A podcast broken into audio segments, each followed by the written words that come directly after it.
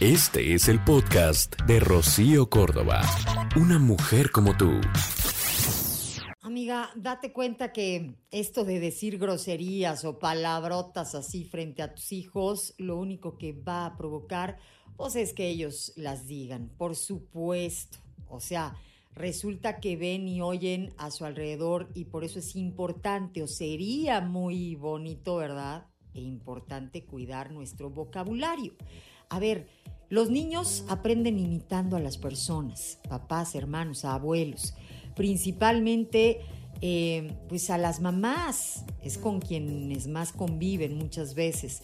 Y si la mamá cuando habla con la comadre es, ¿qué onda, güey? No, no, y así porque así hablan hoy las mamás. O sea, es que estamos en un mundo en el que creemos que es así súper cool, ¿no?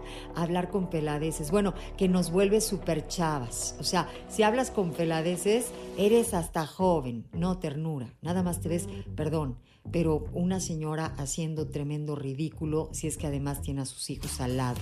Es como una falta de respeto, ¿sabes? A esos pocos años de ingenuidad literalmente que pasamos en esta vida en donde, pues vamos, si ya no haces el esfuerzo ni por tus hijos, pues es terrible. Y por eso literalmente todos este, allá afuera hablan como carretoneros, o sea, hasta el papá echándole porras al hijo, ¿no? En el partido de fútbol, así, vamos, no sé qué, y, y, es una cosa del terror.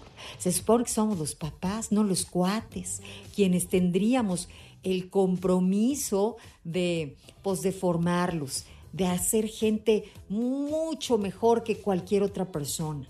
Vamos, con ese amor ves a tus hijos, queriendo que sea una persona que destaque, una persona que brille, una persona respetable, ¿no? Entonces enséñalo, pues, de saque a hablar decentemente, a que no se normalizan las palabrotas, ¿no? Porque, digo, si a ti no te molesta que te llegue a tu casa con el mismo tipo de gente, pues entonces está bien y yo soy una chismosa que me estoy metiendo en cosas que no me importan. Pero si tú no quieres ver llegar jamás a tu hija con un barbajanete que le hable de agüey y la sapee, pues reina, enséñale a que eso de este renunciar a ser princesa y querer hacer este de su personalidad una mujer brava y entrona, pues le está saliendo muy caro porque está renunciando a que la respeten, está renunciando a respetarse ella misma, ¿sabes? Y tú que ya eres grande, que ya eres adulto o, que ya eres este adulta, ¿sabes?